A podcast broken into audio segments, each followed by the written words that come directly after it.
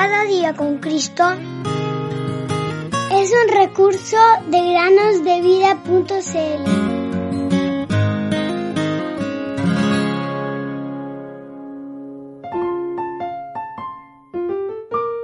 Enséñanos de tal modo a contar nuestros días que traigamos al corazón sabiduría. Salmos 90:12.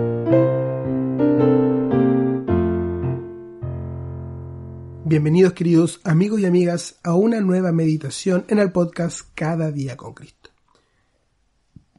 La historia del día de hoy la relata un hermano que vivió hace muchos años. Dice así. El sermón más corto que he oído fue pronunciado por el más pequeño predicador que jamás he visto y sucedió en un barco a vapor que iba de Toronto a Islandia. El barco acababa de salir y yo escuchaba con diversión una pequeña voz, clara y aguda, hacer un montón de preguntas con toda velocidad. Seguramente, queridos oyentes, muchos de ustedes también hablan muy rápido y hacen muchas preguntas. Un policía vino a sentarse al lado de ese muchachito, quien, volviendo su amable rostro hacia él, preguntó, ¿Es usted policía? Sí, contestó el hombre mirándolo con cariño. Entonces el niño continuó. ¿Y por qué usted es policía? Un poco avergonzado por la pregunta, el hombre se rió.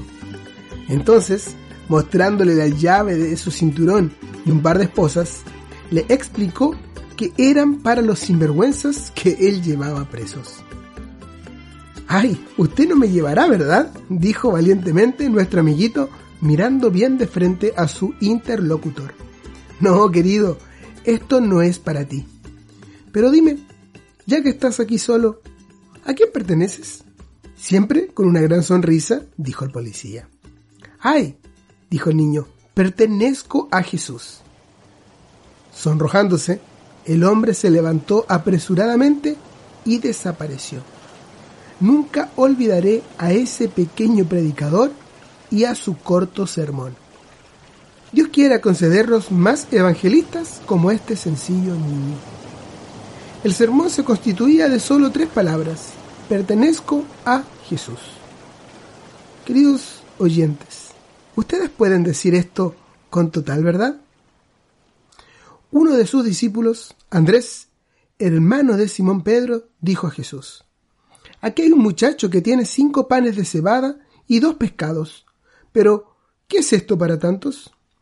Entonces Jesús tomó los panes y habiendo dado gracias, los repartió a los que estaban sentados, y lo mismo hizo con los pescados, dándoles todo lo que querían.